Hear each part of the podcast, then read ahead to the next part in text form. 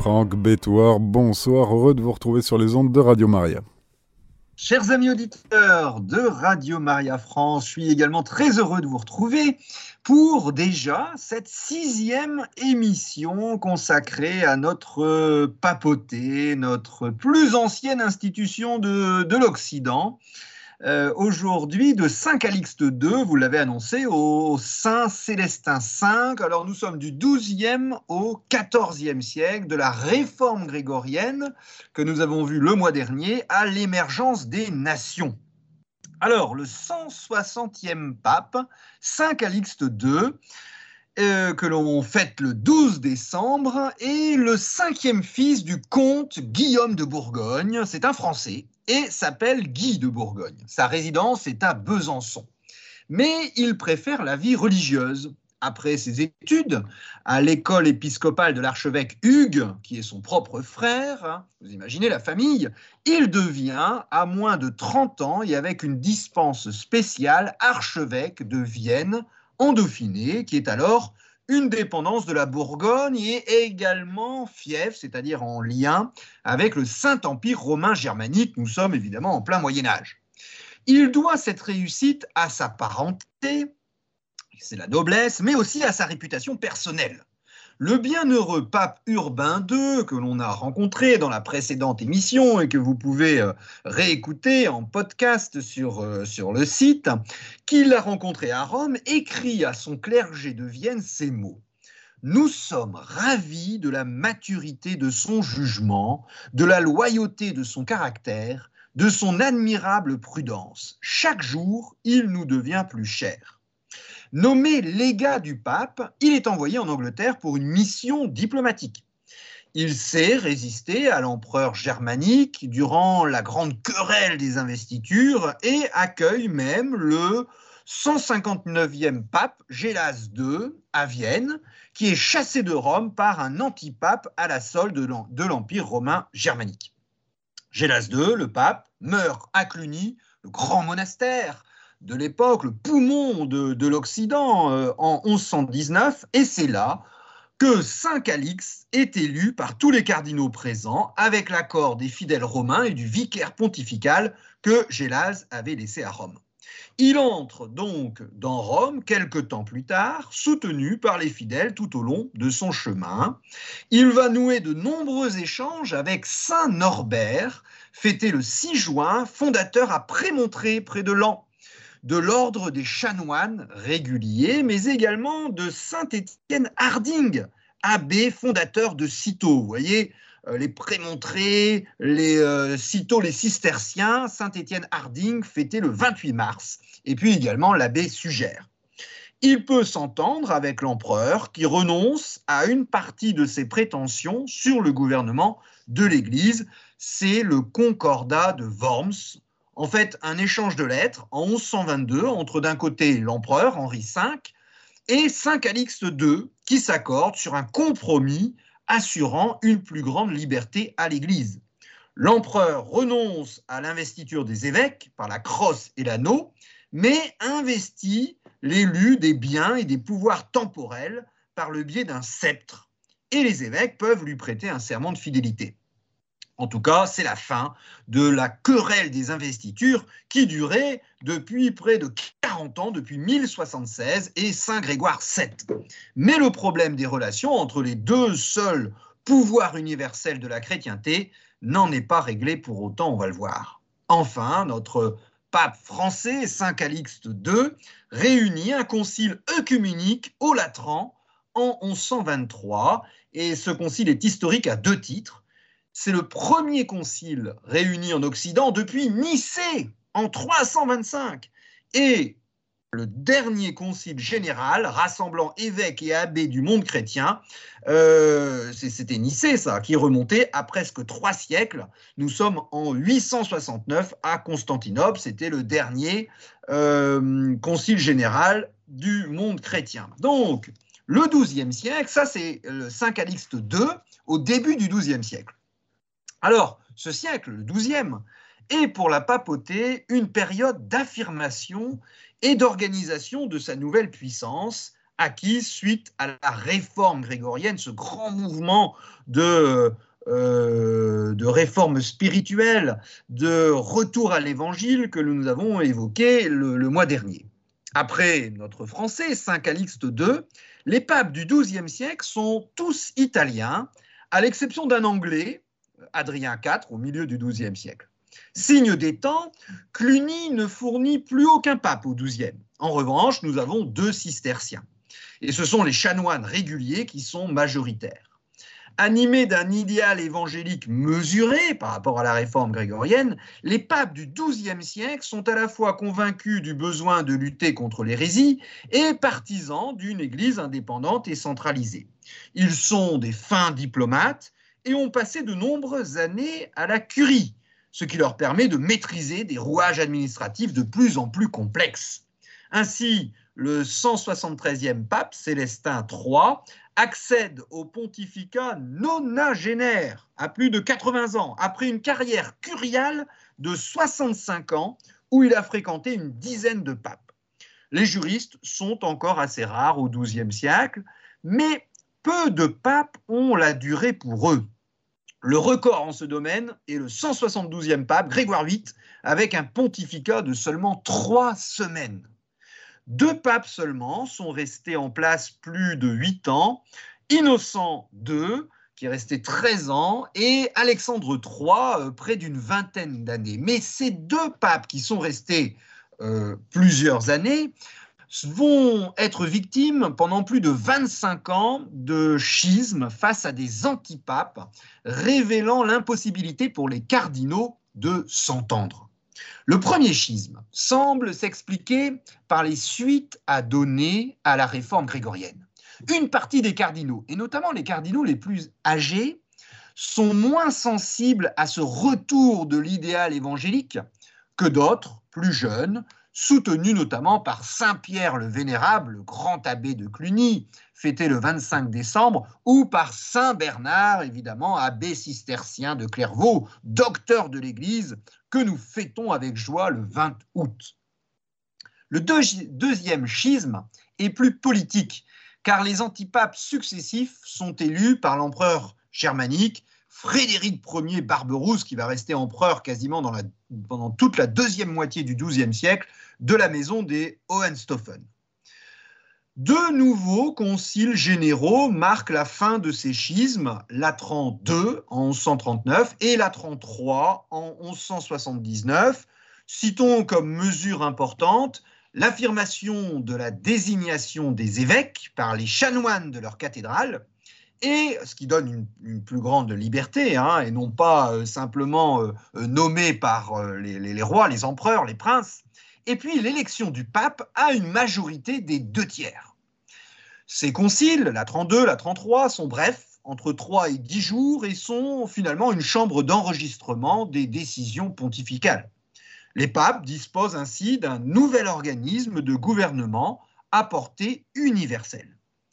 Dans le domaine de la représentation, la puissance du pape au XIIe siècle s'affirme aussi par le port régulier d'insignes symboliques plus politiques. C'est ce mélange de politique et de religieux hein, qui fait le propre du, Moyen Âge. Euh, avec le sceptre, le pape va avoir un manteau rouge de type byzantin et surtout la tiare. Alors que la mitre symbolise le sacerdoce, la tiare pontificale évoque le pouvoir temporel. Elle est l'équivalent du diadème impérial. Les services pontificaux se développent et soutiennent cette montée en puissance. Les cardinaux voient leur rôle s'étendre. Le consistoire remplace définitivement le vieux synode romain. Citons aussi la chancellerie qui produit les textes et le rôle judiciaire croissant de la papauté. Depuis la fameuse réforme grégorienne, les appels se multiplient. Les papes, le pape ne peut les traiter tous aussi, délègue-t-il de plus en plus aux cardinaux qui s'entourent eux-mêmes d'une bureaucratie pontificale. Ce qui apparaît là, en définitive, c'est tout simplement la difficulté que rencontre toute institution spirituelle engagée dans des actions temporelles. Difficulté contenue dans le fait même d'exister comme institution. La papauté agit, elle a des possessions, elle a des besoins, elle a des auxiliaires de plus en plus nombreux. Il ne lui reste plus qu'à établir son droit canon. C'est le fameux décret de Gratien, achevé vers 1140. 4000 textes de droit, élaborés depuis 1000 ans, sont classés, expliqués et harmonisés.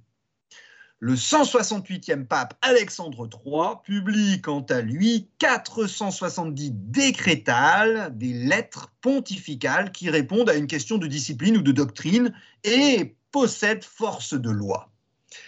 D'où les critiques, notamment de Saint Bernard de Clairvaux, qui illustrent la difficulté des papes à gérer un État de plus en plus puissant, l'État pontifical, tout en restant à la hauteur de leur mission spirituelle condamnant le faste des cérémonies romaines et l'abus des appels, le Saint Bernard de Clairvaux ne remet pourtant pas en cause un seul instant le rôle de Rome et ses critiques restent internes à l'Église. Chers amis auditeurs de Radio Maria France, mis à part Saint Calixte II, euh, avec lequel nous avons commencé cet épisode, ce sixième épisode sur l'histoire de la papauté euh, au Moyen Âge, un seul pape a été béatifié au XIIe siècle. C'est le bienheureux Eugène III, 165e pape de 1145 à 1153. Euh, nous le fêtons le 8 juillet. Il s'appelle en fait Bernard Paganelli. C'est un Italien né à Pise qui devient chanoine de la cathédrale. À 34 ans, en 1134, à l'occasion d'un concile à Pise, il est ébloui par la personnalité spirituelle du français Saint Bernard de Clairvaux qui avait fait le déplacement. Il demande à devenir moine cistercien et entre à l'abbaye de Clairvaux à 38 ans. Il vient en France. Pour exercer son humilité, euh, notre abbé Saint Bernard lui confie l'entretien du chauffoir. Mais l'année suivante, il est envoyé en Italie afin de donner une plus grande ferveur à des abbayes près de Rome. Et cet éloignement de Clairvaux est une douloureuse épreuve pour notre futur bienheureux Eugène III. Il écrit à son euh, abbé Saint Bernard Ô mon père, depuis que je suis éloigné de vous, ma vie s'écoule dans l'affliction et mes jours s'écoulent dans les larmes. Malheureux que je suis, je n'entends plus votre voix qui charmait si délicieusement mes oreilles, je ne vois plus ce visage qui m'était si cher et si désirable. À 41 ans, le pape le nomme abbé du monastère des Trois Fontaines, nous sommes au sud de Rome, récemment euh, donné aux cisterciens.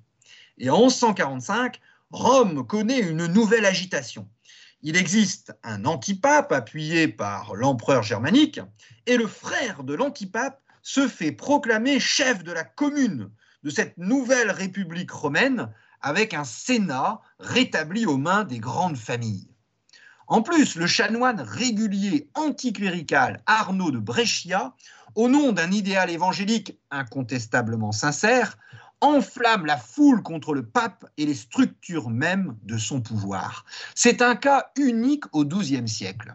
Personne ne remet en cause son orthodoxie, sa foi catholique, et on admire son mode de vie extraordinairement ascétique à ce Arnaud de Brescia, mais il remet en cause la notion même de possession ecclésiastique. Pour lui, seuls les laïcs sont autorisés à posséder des biens.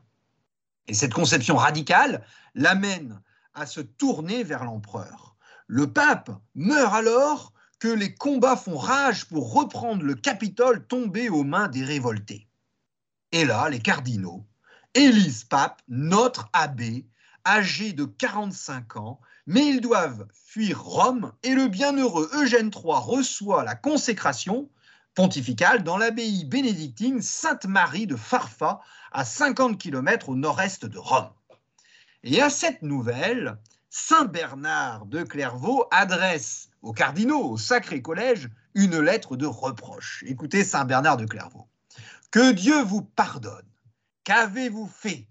Vous avez rappelé sur terre un homme qui était déjà dans le tombeau. Vous avez embarrassé de soins et d'affaires celui qui ne voulait avoir ni soins ni affaires.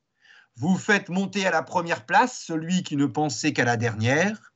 Vous contraignez un moine qui était crucifié au monde à revivre dans le monde. N'y avait-il donc pas de sages parmi vous? Fin de citation de Saint Bernard aux cardinaux. Et par contre, au bienheureux pape Eugène III, qui était son, euh, moine, son, euh, euh, son, novice, il envoie une lettre, une missive pleine de tendresse. écoutez bien cette phrase, enfin, ces quelques lignes de Saint Bernard de Clairvaux qui sont magnifiques. Je n'ose vous nommer mon fils, car le fils est devenu père, et le père est devenu fils. Et on peut euh, étendre cette belle phrase à toute l'éducation entre les parents et puis les enfants. Vous êtes au-dessus de moi. C'est Saint Bernard de Clairvaux qui parle à son novice qui est devenu pape. Vous êtes au-dessus de moi, mais c'est par moi que vous êtes. Quoique j'ai perdu le titre de père à votre égard, j'en conserve le cœur et la tendresse. Je suis ravi de l'éclat de votre dignité et je frémis à la pensée des périls qui vous environnent.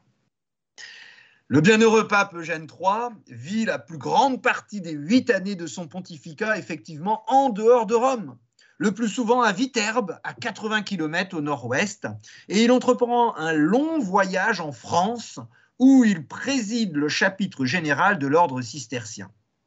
À Trèves, il réunit un synode qui approuve les révélations de saint Hildegarde de Bingen, la grande abbesse bénédictine, docteur de l'Église, que nous fêtons le 17 septembre.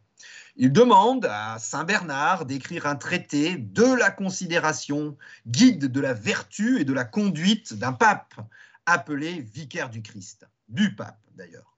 Il le sollicite également pour prêcher la deuxième croisade, mais apprend trois ans plus tard son échec final en Terre Sainte. Le bienheureux Eugène III vit pauvrement, plein de bienveillance et de justice. Il nomme trois cardinaux qui deviendront papes.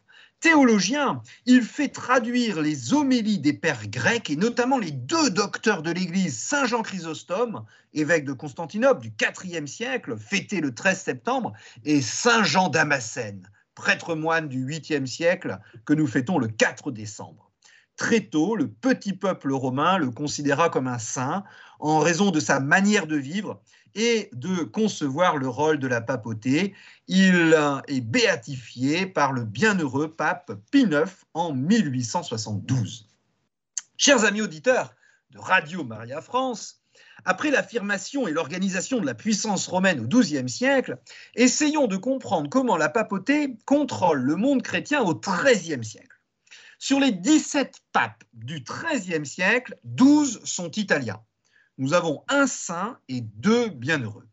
La grande nouveauté est qu'ils sont passés par les universités avec une nette domination de Paris. Ils y ont acquis une solide formation dans les domaines de la théologie et du droit, et ce sont souvent de fortes personnalités. Innocent III, 174e pape, a souvent été présenté comme la plus grande gloire de la papauté médiévale. Au sommet de la pyramide institutionnelle, le pape concentre en lui toute souveraineté. Il personnifie désormais Rome et l'Église où qu'il se trouve.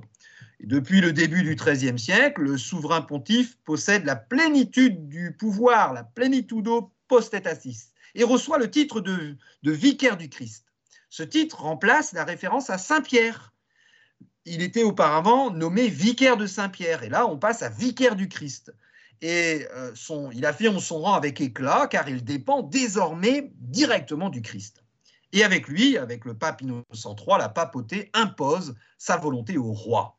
Il n'hésite pas à excommunier, voire s'il le faut, à déposer, par exemple, le souverain anglais Jean Santerre et mettre sous interdit tout le royaume de France de Philippe Auguste, qui a répudié son épouse. Disposition d'ailleurs terrible hein, qui prive les moribonds d'extrême onction et les morts de sépulture en terre consacrée. Mais les apparences sont trompeuses. Le pontificat d'Innocent III marque plutôt la fin d'une époque que euh, l'avènement d'une réelle théocratie pontificale. La théocratie est le pouvoir suprême exercé sur le plan temporel au nom de Dieu. Et dans l'histoire de la papauté, 1241 marque une rupture.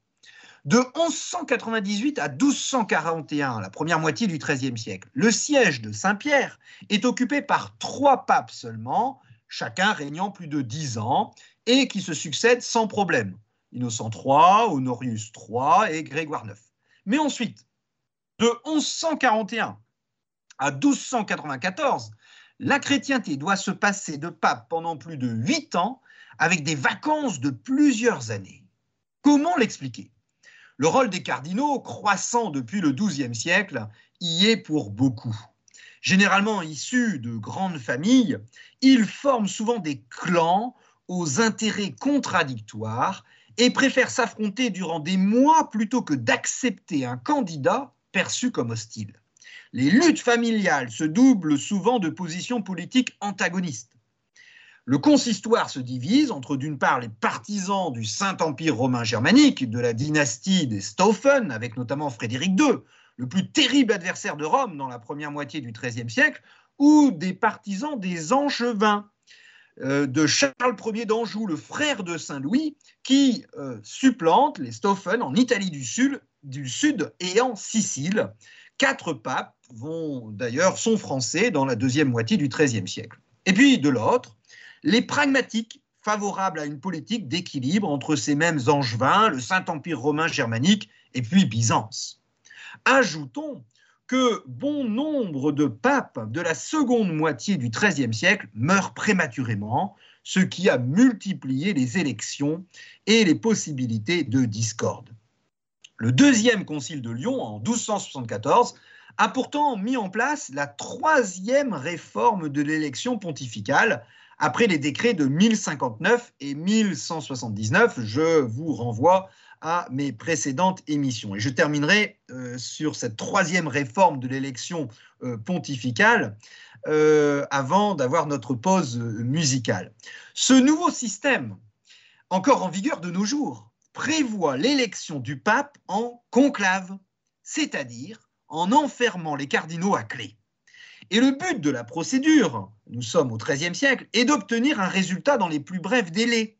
Après trois jours, écoutez bien, les cardinaux ne reçoivent plus que deux mets quotidiens, deux repas par jour. Et passé cinq jours, ils doivent se contenter de pain, de vin et d'eau. Ils cessent aussi de percevoir tout revenu durant le temps de l'élection. Le principal instigateur est le bienheureux Grégoire X, 182e pape de cette réforme hein, de l'élection pontificale, qui n'a jamais été cardinal, ce qui est alors exceptionnel au XIIIe siècle. Et ce bienheureux pape français travaille d'ailleurs à la réconciliation avec les Grecs de Byzance lors du concile œcuménique de Lyon. Mais certains papes euh, suspendent l'application du conclave et il faut attendre Saint Célestin V, notre pape de la deuxième partie de l'émission, 192e pape, pour rendre au décret sa force exécutoire en 1294. Ainsi, la deuxième moitié du XIIIe siècle voit l'affermissement des monarchies et la réapparition de la notion d'État, facilitée par la redécouverte du droit romain. Avec la disparition d'un saint empire romain germanique fort, le roi devient empereur en son royaume. Le roi domine son clergé et se dote d'une aura sacrée qui ne doit rien au pape, vicaire du Christ l'empereur germanique Frédéric II se présente comme un second Messie. Et Innocent III, dont on fait vite un théocrate tout-puissant, doit batailler plusieurs années avant d'obtenir le contrôle de Rome, longtemps dominé par sa commune. Est-ce à dire que la papauté n'est plus qu'un État comme un autre, immergé dans les luttes politiques et les jeux d'influence? En aucun cas. Le patrimoine de Saint-Pierre peut être territorialement réduit. Les papes n'en sont pas moins à la tête d'une institution universelle, cela au point de vue spirituel certes, mais aussi dogmatique, judiciaire et également fiscal. Chers amis auditeurs de Radio Maria France, nous nous retrouvons dans cette deuxième partie euh, de notre histoire de la papauté, consacrée euh, à la, papauté, l'époque médiévale, du XIIe au XIVe siècle.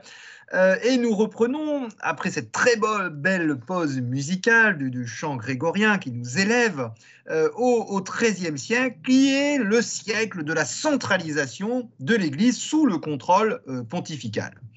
Innocent III a convoqué le plus important concile œcuménique du Moyen Âge, Latran IV, en 1215, après une préparation de deux ans qui réunit le chiffre record de plus de 1000 ecclésiastiques, dont presque une moitié de prélats, des évêques ou des abbés. On y trouve un vrai souci de pastoral. Le canon 21 fait obligation aux fidèles de se confesser une fois l'an et de communier à Pâques. Les institutions pontificales se renforcent. Les cardinaux reçoivent le chapeau rouge en 1245 qui leur confère une parcelle de souveraineté puisque le pourpre couleur impériale par excellence, était jusque-là réservée au pape. Recrutés parmi les curialistes, les membres de la curie, ils sont eux aussi de plus en plus des universitaires et des juristes. Les religieux sont de moins en moins nombreux, à l'exception des ordres mendiants, alors évidemment dominicains et franciscains, qui font leur grande apparition au XIIIe siècle. Citons le deuxième pape béatifié du XIIIe siècle, le bienheureux Innocent V, 183e pape, qui est fêté le 22 juin. C'est un dominicain français, élève de saint Thomas d'Aquin, puis professeur de théologie à l'Université de Paris, élu archevêque de Lyon. Il est un des grands théologiens du Concile œcuménique de Lyon avec saint Bonaventure. Mais son pontificat ne dure que cinq mois et son culte est reconnu par Léon XIII en 1894. Parmi les différents services de la curie, Curio, la chancellerie accroît son importance avec des notaires et un personnel spécialisé chargé de rédiger les lettres du pape.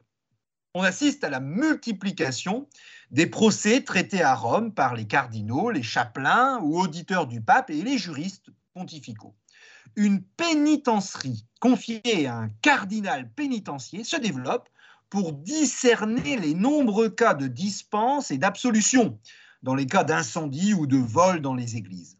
Et Rome se réserve aussi les canonisations, retirant tout simplement à l'évêque le droit exclusif de proclamer la sainteté.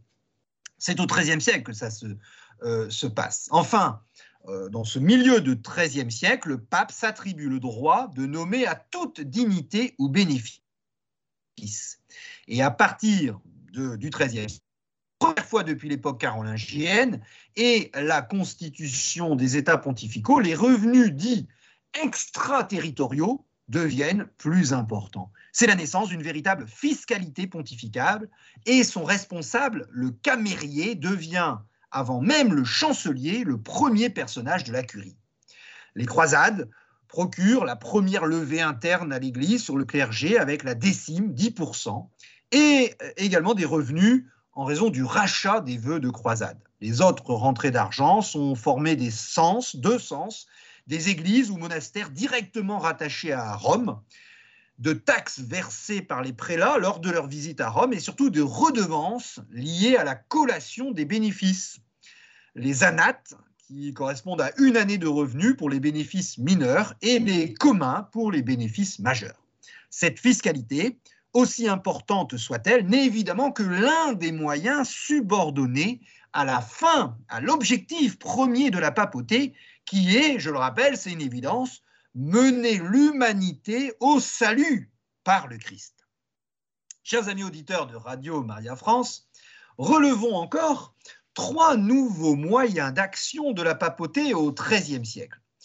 Ce sont d'abord les ordres mendiants franciscains de l'italien Saint François d'Assise, fêté le 4 octobre, et dominicains, fondés par l'espagnol Saint Dominique, fêté le 8 août.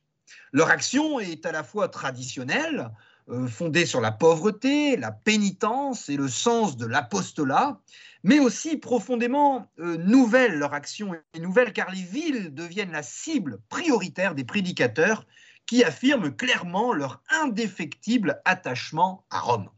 Le deuxième moyen réside dans l'enseignement, domaine peu abordé par la papauté jusqu'alors. Le concile de Latran III, en 1179, encourage le développement des écoles cathédrales et c'est surtout le privilège pontifical des universités.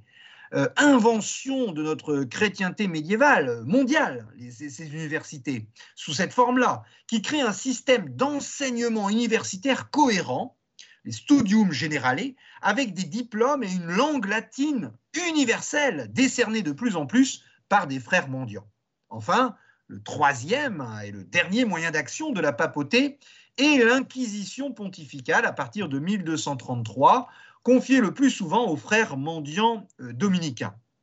Alors, chers amis auditeurs de Radio Maria France, je vous renvoie à un podcast entier sur l'Inquisition. Euh, vous allez sur le site à l'onglet Archives Histoire de l'Église euh, en 2020 et pour écouter cette émission, car il faut laisser de côté la légende noire de l'Inquisition. Je rappelle que la papauté cherche l'éradication des idées hérétiques et non l'élimination physique des hérétiques.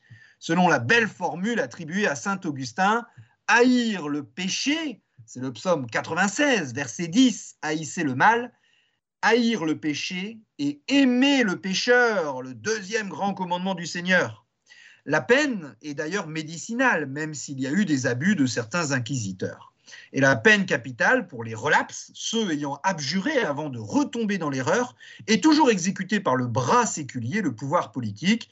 Elle a été peu appliquée, très nettement inférieure à 10% pour le XIIIe siècle. Les faits se suffisent à eux-mêmes et nous renvoient à une époque où la validité de la peine de mort n'est questionnée par personne. Mentionnons, mentionnons enfin euh, le maintien de la mission évangélisatrice soutenue par Rome, notamment en Europe du Nord, où de nombreux peuples se euh, convertissent.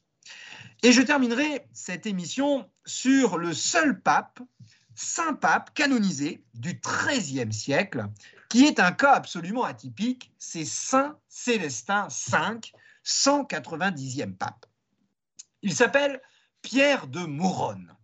Il est le onzième enfant d'une humble famille d'Isernia en Italie méridionale, dans les Apennins, à 80 km au nord de Naples. D'abord moine mais bénédictin, il se retire comme ermite sur le mont Magella dans les Abruzzes au centre-est de l'Italie de nouveaux disciples se joignent à lui, c'est euh, commun, c'est comme Saint Benoît de Nursie, c'est toujours la même histoire, jusqu'à former une ample colonie d'anachorètes, de, moines ermites. Notre futur Saint Célestin V obtient du pape, au Concile œcuménique de Lyon, la confirmation du futur ordre bénédictin des Célestins, qui compte plusieurs dizaines de maisons et des centaines de religieux. Donc il a eu un très grand succès. Après une vacance du Saint-Siège de presque deux ans, la renommée de sa simplicité et de ses miracles lui permet d'être élu pape à 85 ans le 5 juillet 1294. Venu en tunique d'ermite, monté sur un âne, il est ordonné évêque de Rome, pape à Aquila, principale ville des Abruzzes. Mais cet ermite ne connaît à peu près rien des subtilités de l'administration pontificale il comprend mal le latin. C'est d'ailleurs l'unique exception des grands, des, papes intellectuels en ce siècle, XIIIe siècle, des universités. Mais il entretient des rapports privilégiés avec les spirituels, c'est-à-dire l'aile dure du, euh, des franciscains en matière de pauvreté. Et suite à la demande insistante du parti angevin, il part pour Naples, au sud. Mais conscient de son incapacité à gouverner, Saint Célestin V réunit les cardinaux en consistoire le 13 décembre et leur donne lecture de sa renonciation à la papauté. Il dépose son anneau, sa tiare et son manteau et va s'asseoir sur un tabouret. Cette démission, au bout de cinq mois, est un fait sans précédent dans l'histoire de la papauté. Et et d'ailleurs elle nous rappelle hein, euh, notre pape, euh, qui est au ciel maintenant, euh, Benoît XVI. À son successeur, le 191e pape, Boniface VIII, il demande de pouvoir retourner à sa chère cellule d'ermite. Mais, craignant qu'une fraction rivale se serve de l'ancien pape, de Saint Célestin V, contre lui, le nouveau pape Boniface VIII l'emprisonne supportant patiemment cette réclusion, cet emprisonnement en disant Je n'ai jamais eu de cellule où l'on put aussi bien prier, fin de citation, Saint Célestin V meurt 16 mois plus tard. Les pèlerinages se succèdent sur son tombeau, illustrés par des miracles, et en 1313, le 193e pape Clément V canonise Saint Célestin V et fixe sa fête au 19 mai. Chers amis auditeurs de Radio Maria France, avec les 14e et 15e siècles, nous entrons dans la grande histoire de la papauté face aux nations, à l'exemple du conflit entre le pape Boniface VIII et le roi de France Philippe IV le Bel. Appuyé par la famille romaine des Colonna, ennemis du pape venu en France, et le chancelier Guillaume de Nogaret, le roi de France Philippe IV s'oppose vivement au pape dès 1296 lorsqu'il ne peut plus utiliser l'argent des ecclésiastiques dans sa guerre contre le roi anglais. Ensuite, le roi fait arrêter l'évêque du nouveau diocèse de Pamiers, dans l'Ariège, inculpé de trahison. Une campagne diffamatoire contre le pape est lancée pour influencer l'opinion publique. Excommunié, le roi de France Philippe IV envoie Nogaret et les Colonna à Anani, la ville natale, du pape Boniface VIII, où il séjourne. On leur, on leur ramènerait pour le faire juger comme hérétique par un concile mais c'est sans compter avec les compatriotes du pape qui forcent les Français et leurs alliés à s'enfuir le 9 septembre 1303. Mais brisé par l'émotion, le souverain pontife euh, Boniface VIII meurt peu de temps après. Seuls deux papes au XIVe siècle ont été béatifiés. C'est le bienheureux Benoît XI, 194e pape, successeur de Boniface VIII, il est entré à 14 ans au noviciat des dominicains de Trévise, en Vénitie. Il devient enseignant, puis est élu provincial de Lombardie et maître général de son ordre. Nommé cardinal évêque d'Ostie, c'est un diplomate, légat du pape dans toute l'Europe. Et son pontificat ne dure que huit mois plein de bienveillance et de douceur, redresseur des querelles au sein du Sacré Collège et ami de la paix avec les rois européens, notamment le roi de Danemark et puis le roi français, il travaille à la paix de l'Église, à la restauration de la discipline et à la mission au développement du catholicisme en Europe. C'est le pape Clément XII qui va le béatifier en 1736 au XVIIIe siècle et sa fête au bienheureux Benoît XI est fixé au 7 juillet. Le deuxième pape béatifié du XIVe siècle est le bienheureux Urbain V, 200e pape. Et euh, c'est le pape Clément V, celui qui a canonisé Saint euh, Célestin V, qui en 1309, et je m'arrêterai là-dessus, va prendre ses quartiers à Avignon, séparé du royaume de France par la largeur du fleuve cet ancien archevêque de Bordeaux, français de sang et sujet du roi d'Angleterre, se fait couronner aux portes de la France à Lyon. Il doit gérer l'affaire des Templiers, arrêtés par le roi de France, Philippe IV, et lorsque le pape Clément V meurt, peu de temps après l'exécution du grand maître des Templiers, et un mois d'ailleurs avant le roi de France, Philippe IV le Bel, en avril 1314, il n'a jamais eu le temps de se rendre en Italie, tellement les affaires de France l'ont accaparé.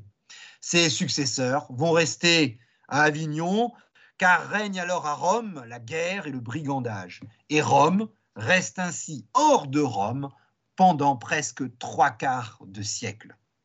Chers amis auditeurs de Radio Maria France, je vais vous donner rendez-vous euh, le mois prochain pour une nouvelle émission de cette histoire de la papauté, où là, nous allons euh, partir du bienheureux Urbain V, le 200e pape, euh, qui va faire naître cette papauté en Avignon, de 1362 à 1370, à Saint Pie V, le 222e pape, de 1566 à 1572. Donc nous évoquerons cette période du 14e au 16e siècle euh, de la papauté face aux nations euh, du 14e siècle jusque l'histoire de la papauté de la grande réforme catholique avec Saint Pie V.